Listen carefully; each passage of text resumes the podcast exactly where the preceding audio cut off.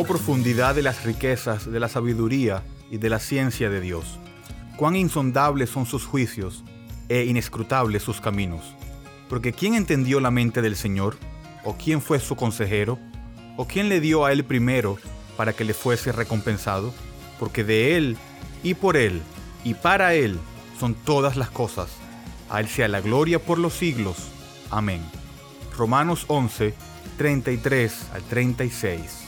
Les doy la más cordial bienvenida a la primera entrega del año 2020 de Bridge Radio Español. Hoy empezaremos una serie sobre lo que se conoce como las cinco solas de la Reforma Protestante. Las cinco solas se refieren a términos en latín que describen aspectos claves de la fe. Las cinco solas de la Reforma son sola escritura, sola gratia, sola fide, solus Christus y soli Deo gloria. Esos cinco términos en latín describen aspectos de la teología reformada. Cinco términos que resumen las creencias que impulsaron la reforma protestante. Pero no se trata simplemente de reliquias históricas de tiempos pasados. Estos son cinco términos que describen la naturaleza misma del cristianismo bíblico y lo definen todo el tiempo y lo definen contra todas las formas de error que tratan de socavarlo.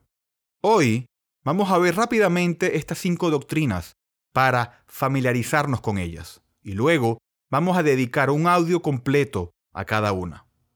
Vamos a comenzar con sola escritura. Ese término en latín significa solo la escritura y esta, de alguna manera, es la piedra angular de todas las demás, porque establece que la Biblia sola es la fuente de la verdad. Solo la Biblia es la autoridad para los cristianos. Solo en los 66 libros de la Biblia es donde Dios se ha revelado, donde Dios ha dado a conocer su verdad. Leamos el Salmo 19, desde el versículo 7, dice, La ley de Jehová es perfecta, que convierte el alma. El testimonio de Jehová es fiel, que hace sabio al sencillo. Los mandamientos de Jehová son rectos, que alegran el corazón. El precepto de Jehová es puro, que alumbra los ojos. El temor de Jehová es limpio, que permanece para siempre. Los juicios de Jehová son verdad, todos justos.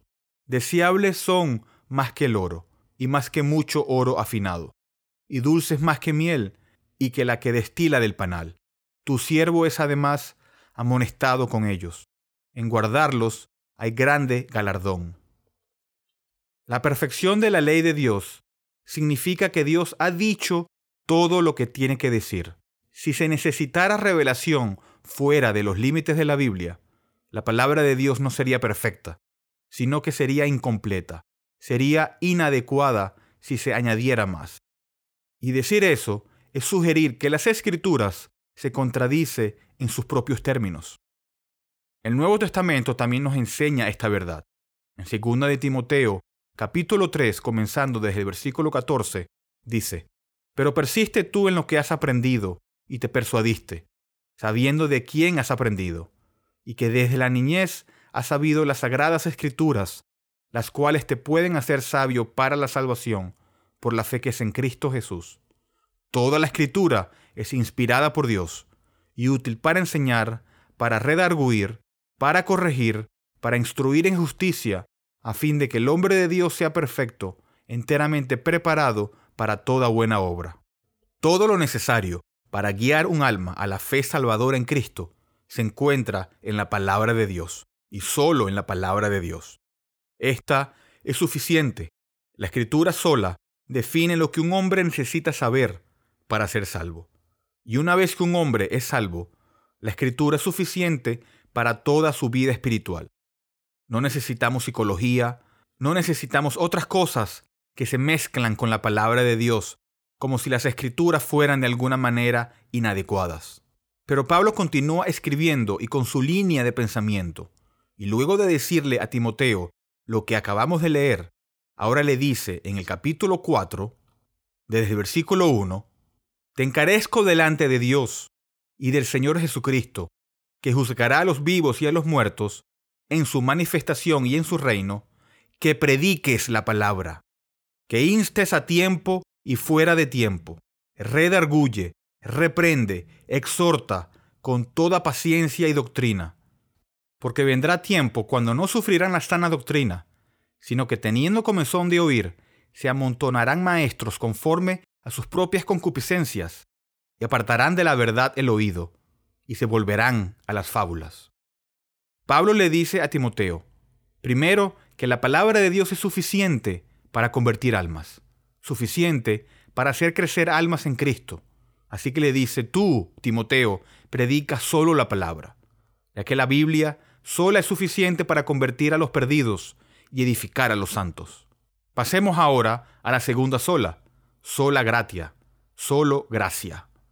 Si debe haber una salvación, si debe haber alguna reconciliación con Dios, si algún pecador va a ir al cielo a la luz de su culpa y condena, debe venir de un acto soberano libre del favor de Dios, que es de ninguna manera impulsado por nada dentro de ese pecador. Si el pecador está tan perdido, como lo dice la Escritura, entonces es obvio que la salvación debe provenir de algo que está enraizado en Dios, en su bondad, en su favor, en su paciencia, en su compasión que Dios otorga a ese pecador, indigno, en lugar de que ese pecador gane algo por lo que ha hecho. la escritura lo deja muy claro. Muchos conocen Efesios 2, 8 y 9 que dice, porque por gracia sois salvos, por medio de la fe. Y esto no de vosotros, pues es don de Dios, no por obras, para que nadie se gloríe. Es por gracia, es un regalo, no como resultado de las obras.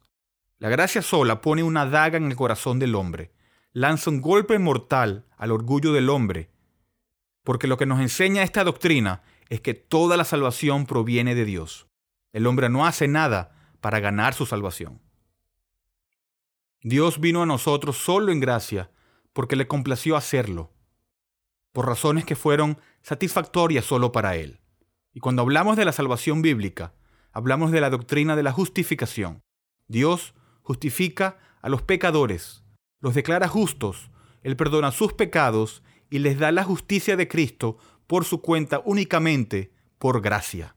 Dios justifica a los pecadores, contando la justicia perfecta de Cristo en su cuenta y asignando su culpa a Cristo, lo que hizo en la cruz cuando Cristo ofreció su vida como un sustituto penal de los pecadores, tomando la pena del pecado en su cuerpo en la cruz a través de un acto de sustitución, su vida por la tuya. Murió la muerte que tú deberías haber muerto. En Romanos 3, Pablo, habiendo establecido la culpa universal de todos los hombres, va y dice, desde el versículo 20, ya que por las obras de la ley ningún ser humano será justificado delante de él, porque por medio de la ley es el conocimiento del pecado.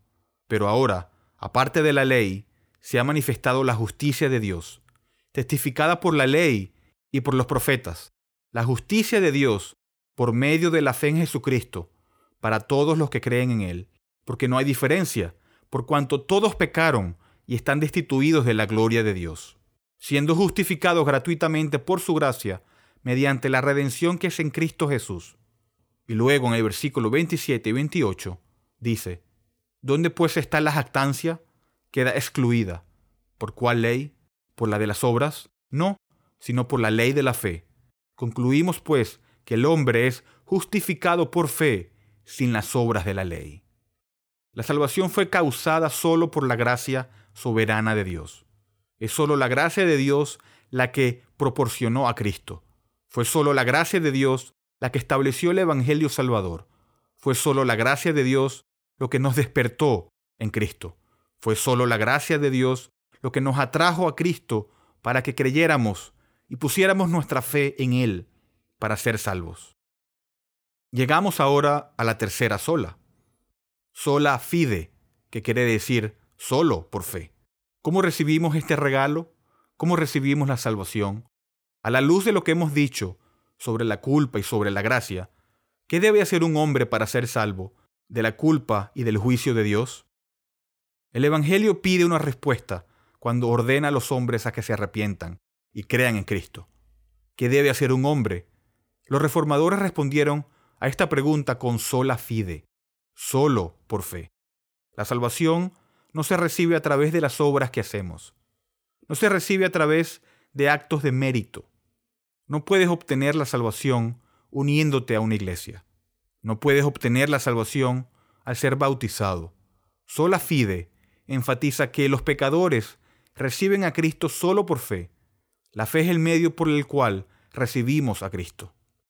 Romanos 4:5 nos enseña, mas el que no obra, sino cree en aquel que justifica el impío, su fe le es contada por justicia.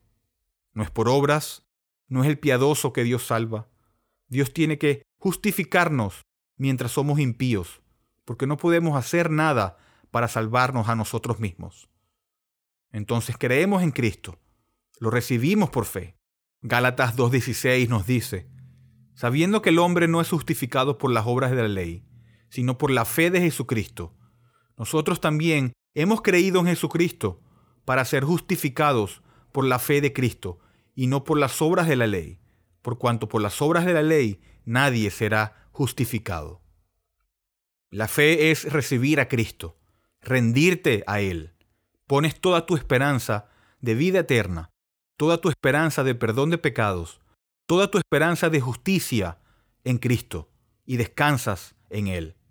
Reconoces que Él es suficiente, que Él es un Salvador completo, y no aportas nada a su justicia, ya que es perfecta. Romanos 6:23 nos dice, porque la paga del pecado es muerte, mas la dádiva de Dios es vida eterna en Cristo, Jesús, Señor nuestro. Número 4. Solus Christus. Solo Cristo. Solo Cristo nos enseña que Jesucristo es el único camino y el único acceso a Dios para los pecadores. No hay otra puerta al cielo, no hay otro Salvador, no hay nadie más. El mismo Jesús dijo en Juan 14:6, y Jesús le dijo, Yo soy el camino, y la verdad, y la vida. Nadie viene al Padre sino por mí. Hechos 4:12 dice, y en ningún otro hay salvación, porque no hay otro nombre bajo el cielo dado a los hombres en que podamos ser salvos. Jesucristo solo es el Dios hombre, completamente Dios, completamente hombre, dos naturalezas en un solo Cristo. Él solo es el Dios hombre, solo Cristo tiene la justicia perfecta que Dios requiere para tener comunión con Él. Solo Cristo hizo expiación por el pecado en la cruz, con su sacrificio perfecto, para satisfacer las demandas de la justicia de Dios. Primera de Pedro 3:18 dice, porque también Cristo padeció una sola vez por los pecados, el justo por los injustos, para llevarnos a Dios, siendo a la verdad muerto en la carne, pero vivificado en espíritu. Y primera de Timoteo 2.5 nos enseña que solo Jesús, que solo Cristo es el mediador entre Dios y los hombres. Dice, porque hay un solo Dios y un solo mediador entre Dios y los hombres, Jesucristo hombre. Y llegamos a la última sola, a la quinta sola de la Reforma Protestante. Esta es soli deu gloria, solo para la gloria de Dios. Solo Dios recibe la alabanza por la salvación del hombre, y solo Dios recibe la gloria, la alabanza, el honor, las gracias. No hay lugar para jactarse. El orgullo humano ha sido excluido en la salvación del pecador. La jactancia humana ha sido cancelada, se ha descartado por un principio de gracia. Efesios 1, versículo 6 dice, para alabanza de la gloria de su gracia, con la cual nos hizo aceptos en el amado. Versículo 12 dice, a fin de que seamos para alabanza de su gloria, nosotros los que primeramente esperábamos en Cristo. Versículo 14, que es las arras de nuestra herencia, hasta la redención de la posesión adquirida para alabanza de su gloria. Y en Romanos 11:36, después de que Pablo, en los primeros 11 capítulos de Romanos, explica toda la salvación bíblica, él concluye diciendo en Romanos 11:36, porque de Él, y por Él, y para Él son todas las cosas, A Él sea la gloria por los siglos. Amén. Todo el plan de salvación está diseñado para promover el reconocimiento de la gloria de Dios. Primera de Corintios 10:31 dice, Si pues coméis o bebéis o hacéis otra cosa, hacedlo todo para la gloria de Dios. Y en 2 de Corintios 5, hablando de nuestra reconciliación con Dios, dice en el versículo 15, y por todos murió, para que los que viven ya no vivan para sí, sino para aquel que murió y resucitó por ellos. No usa la palabra gloria, pero dice que aquellos que son salvos deben vivir para Él. Y en Apocalipsis 5, desde el versículo 11 dice, Y miré y oí la voz de muchos ángeles alrededor del trono, y de los seres vivientes, y de los ancianos, y su número era millones de millones, que decían a gran voz, El Cordero que fue inmolado es digno de tomar el poder, las riquezas, la sabiduría, la fortaleza, la honra, la gloria y la alabanza, y a todo lo creado que está en el cielo y sobre la tierra, y debajo de la tierra, y en el mar, y a todas las cosas que en ellos hay. Oí decir al que está sentado en el trono, y al Cordero, sea la alabanza, la honra, la gloria y el poder, por los siglos de los siglos. Los cuatro seres vivientes decían Amén, y los veinticuatro ancianos se postraron sobre sus rostros y adoraron al que vive por los siglos de los siglos. Entonces tenemos sola escritura, sola gratia, sola fide, solos Christus y soli Deo gloria. Estas cinco solas expresan el Evangelio, que es el poder de Dios para la salvación. Hasta aquí esta edición de Bridge Radio Español. En el siguiente audio tendremos Sola Escritura. Bridge es una librería cristiana reformada, sin fines de lucro, ministerio de enseñanza y cafetería. Estamos dedicados a discipular y equipar a los cristianos para la obra del ministerio y la edificación del cuerpo de Cristo. Hacemos esto al proporcionar recursos a precios módicos, tales como Biblias nuevas y usadas y libros cristianos centrados en el Evangelio y materiales de estudio inglés y español. Por favor, considera apoyar a Bridge Ministries a través de una donación única o mensual, ya que esto nos permite continuar nuestro alcance local e internacional a través de nuestros estudios bíblicos, conferencias y Radio Bridge. Puede donar y encontrar más información sobre nosotros visitando nuestro sitio web en bridgeminlaredo.org. Y les recuerdo que pueden escribirme a eduardo.bridgeminlaredo.org. Y como es usual, terminamos con esta pregunta. ¿Cuál es tu único consuelo tanto en la vida como en la muerte? Que yo, con cuerpo y alma, tanto en la vida como en la muerte, no me pertenezco a mí mismo, sino a mi fiel Salvador, Jesucristo. Gracias por escuchar.